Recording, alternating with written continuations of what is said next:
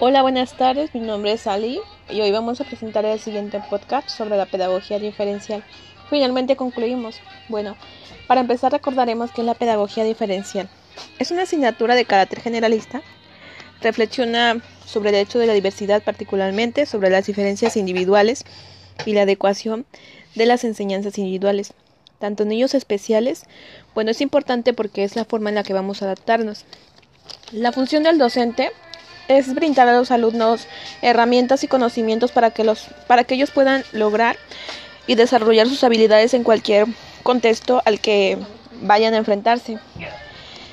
Bueno, un tema que me encantó en lo particular eh, es la diferencia en función de género. Eh, por el hecho que hoy todavía existen muchas diferencias en cuanto a género, no solamente en casa, sino en todos los lugares, ya sea trabajo, escuela.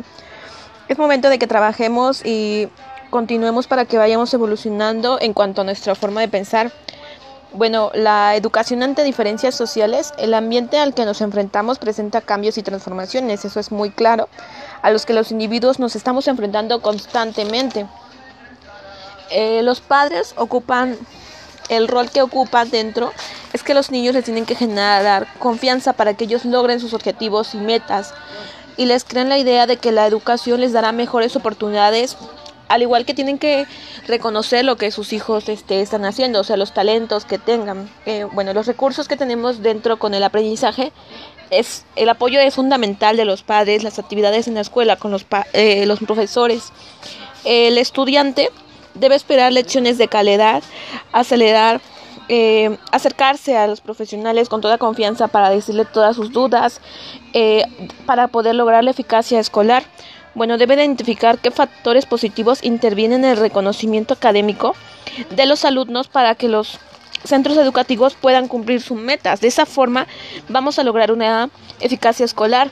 Bueno, todo esto es con el fin de mantener una educación dentro del aula con calidad. Estamos buscando calidad, proporcionando métodos y herramientas aptas para que cada alumno junto con los eh, docentes, desarrollen sus competencias ante cada situación a las que se van a enfrentar, disponiendo de tiempo y forma para que sea más flexible para los alumnos. Eh, estamos claro que se ha ido evolucionando, tratando de dejar la desigualdad social y que todos los niños sean tratados por igual y que todos reciban la misma educación sin preocuparnos de su cultura, alguna otra circunstancia eh, que ellos tengan. Bueno, Finalmente concluimos con que la pedagogía diferencial analiza y comprende los modelos que tiene cada lugar. Bueno, me despido y que tenga una excelente tarde.